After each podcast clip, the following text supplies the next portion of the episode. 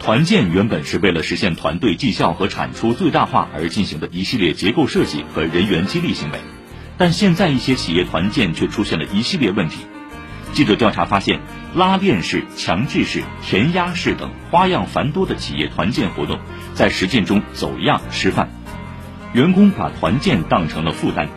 话匣子 FM 认为，企业团建一方面应该尊重员工的自主选择权，不参加者不能被穿小鞋或者标签化；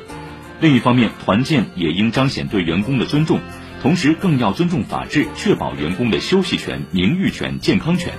毕竟，企业尊重员工、爱护员工，不只要写在制度里，更要用行动来体现。